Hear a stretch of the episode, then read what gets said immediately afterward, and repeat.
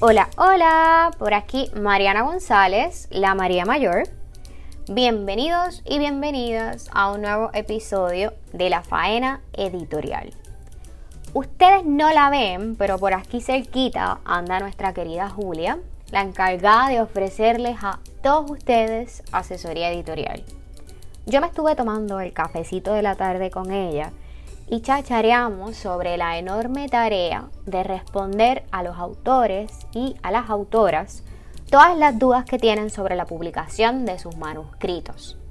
Como ella es muy tímida, para eso habla con micrófonos y no se deja convencer tan fácil, así como yo, le dije que entonces yo vendría por aquí a contarles para qué sirve una asesoría editorial.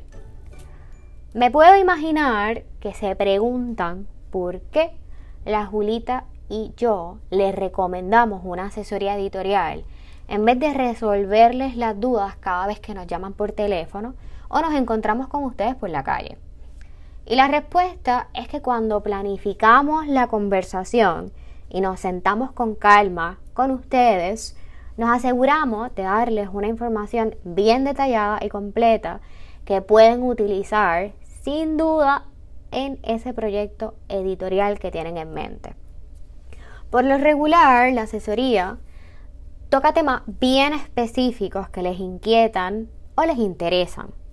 A veces muchos de ustedes saben de qué quieren hablar en esta conversación y ya de antemano nos traen un super listado de preguntas y esto se aprecia un montón, es maravilloso.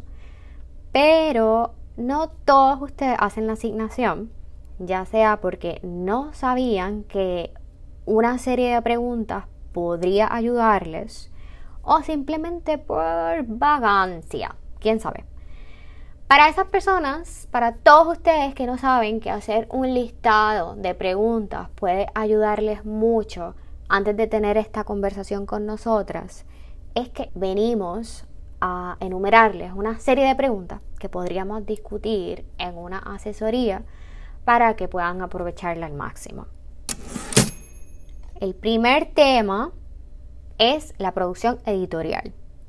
Las preguntas que pueden hacernos, algunas de ellas son estas que enumero aquí. ¿Debo empezar ya la producción editorial? Julita, ¿cuáles son los pasos para producir un libro de forma responsable y cuidada? ¿A cuáles profesionales deberé contratar para este trabajo? ¿Cuáles son los costos y el tiempo de duración. Estas preguntas pues se responden, como se pueden imaginar, a lo largo de toda la conversación y son magníficas para esos autores y esas autoras que están incursionando en la publicación independiente. ¿Por qué? Porque como pueden ver, trata sobre temas de edición, temas de corrección, todos los temas relacionados al manuscrito y también algunos temas que ya brincan a lo que es la construcción del libro, ya sea físico o un libro digital. Ahora hablemos sobre las preguntas que pueden hacer relacionadas a, a ver si se le imaginan, la impresión del libro. Sí, nosotros hablamos muchísimo, muchísimo de la impresión del libro y esto tiene una razón de ser. Pero antes de llegar a esa razón de ser, echen un vistazo a estas preguntas. ¿Cuáles son las mejores opciones que tengo a mi alcance para imprimir un libro de X y Y características? ¿Qué es impresión a demanda e impresión offset? Aquí hago un pequeño paréntesis para recordarles que ya hemos hablado de este tema en otro episodio del podcast y que pueden cuando terminen este ir a repasarlo. Otra pregunta dentro de este tema es, ¿algún estimado de costo de impresión? Muchas veces tenemos idea, algunas veces no, pero bueno, podemos darle siempre un lado de cuánto puede costar la impresión de ese libro. ¿Cuánto suele tardar la impresión del libro? Y hasta aquí las preguntas de este tema. Y ahora la razón por la cual siempre traemos el tema de la impresión es que es bien difícil planificar la producción de un libro, es decir, eh, la edición, la corrección, el diseño editorial, sin primero saber dónde se va a imprimir. Personalmente, aunque los autores no traigan estas preguntas en su listado, siempre busco la ocasión para traerlo a la mesa porque es realmente bien importante, sobre todo cuando de presupuesto hablamos. Así que te pueden, en verdad, siempre pueden buscar información por aquí y por allá, pero traigan estas preguntas bien, bien específicas a la asesoría, porque si nos cuentan de qué va su libro, cuáles son las características que tiene ese libro, podemos como que darle un la de sobre todo cuánto le puede salir la impresión y qué lugares pueden ser estratégicamente eh, mejor que otros. Ahora vamos a hablar sobre publicar en Amazon. Amazon, eh, aunque es una plataforma popular, mucha gente, por no decir todos y ser generalistas, pero muchos de ustedes saben lo que es Amazon y lo que hace Amazon y la tienda de Amazon, pero no muchas personas saben que también Amazon tiene una imprenta. Así que podemos hablarles largo y tendido sobre la imprenta de Amazon y ciertas curiosidades que ya le voy a sembrar sobre esta plataforma son estas. ¿Qué es publicar en la plataforma Kindle Direct Publishing de Amazon? ¿Es conveniente para mí? Tal vez es más económico. ¿Puedo realizar la publicación yo solita o yo solito? ¿Qué voy a necesitar para la publicación? ¿Por qué tengo que ofrecer información personal para poder publicar ahí? ¿Cuál será mi ganancia si publico a través de Kindle Direct Publishing? Podemos hablar horas y horas de esta plataforma de autopublicación. Si la idea es vender el libro por esta vía, también van a necesitar toda la información del mundo para que se sepa qué esperar y qué no esperar de esta ramita que le pertenece a Amazon.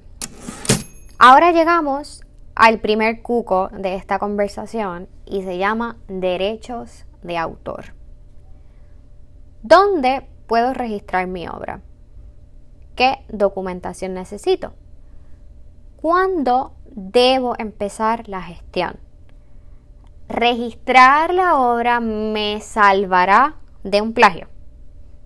¿Qué es el ISBN? Cuando hablamos de derechos de autor, la conversación suele estar llena de tecnicismo, pero nosotras las Marías siempre intentamos hablar lo más arroz y habichuela posible para que ustedes puedan procesar bien esta información bien importante. Usualmente siempre terminamos este tema de los derechos de autor recomendándoles que busquen algún abogado, alguna abogada porque usualmente, ¿verdad? Ellos están más eh, preparados que nosotras para cualquier tipo de asunto legal. También existe tal cosa como distribución y venta y mercadeo. Este, acá entre nos, es el segundo cuco de esos autores que se autopublican. Y las preguntas que tengo preparadas aquí para que ustedes preparen para la asesoría son estas. Publiqué e imprimí mi libro. Ahora, ¿qué rayo hago? ¿Cómo puedo llevar mi libro a las librerías? ¿Cómo puedo llevarlo a cadenas más grandes como Walgreens o Walmart? ¿Cómo puedo promocionarlo y tener éxito en las ventas? Sí, yo puedo imaginar que en este punto le están tomando un poquito de miedo a la asesoría editorial. Como autores que decidan autopublicarse, llevar los libros al punto de venta, mercadearlos sobre todo, es definitivamente otro cuco, porque muchos de ustedes, ¿verdad? Son solamente autores y autoras. Y este arte de distribuir, de vender y mercadear, definitivamente no es para todo el mundo. Requiere tiempo, requiere mucha paciencia y curiosamente requiere tener un don de gente, así como nuestra querida María Teresa, que es una super pachanguera. Pero en una asesoría editorial eh, vamos a hacer todo lo posible por por lo menos ayudarles a todos ustedes a conocer si son capaces de hacerse cargo de lo que requiere esta etapa posterior a lo que es la producción de ese libro y que, bueno, luego de todo esto decidan si son capaces de acoger ese trabajazo o si definitivamente van a tener que buscar ayuda celestial de otros profesionales que se encarguen de la promoción, que se encarguen de llevar sus libros a las librerías y sobre todo también para que creen un presupuesto basado, ¿verdad?, en todas estas cositas relacionadas a lo que es la distribución, lo que es la venta y el mercadeo. Y ya finalizando la preparación de este super listado que nos van a traer a la asesoría, quiero que vean, que repasen todas esas preguntas si tienen la oportunidad y noten que son muy variadas porque están dentro de temas muy variados y cada uno, cada uno de estos temitas necesitan su atención. Esta es la razón, de hecho, por la cual si nos llaman al teléfono o si nos encontramos en la calle, no podemos atenderlas de una forma bien express y es porque necesitamos el espacio, necesitamos más información de su parte para conocer de qué va la obra, con cuánto presupuesto cuentan y ya cuando tenemos toda esta información pues podamos sentarnos a planificar mejor.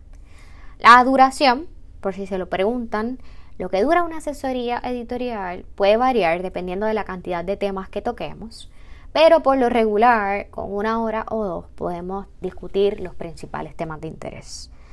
También la asesoría suele realizarse por videollamada o vía telefónica. Los invito a que piensen qué desean discutir en detalle, porque ven, son muchísimas preguntas.